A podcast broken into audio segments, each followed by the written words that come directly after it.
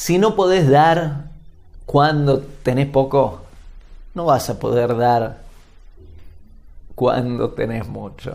Me río porque pienso ahí, ¿no?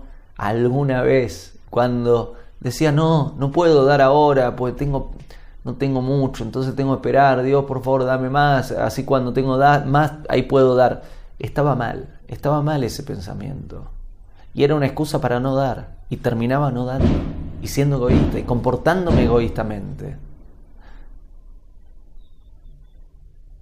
El dar se puede practicar todos los días, aunque sea chiquitito.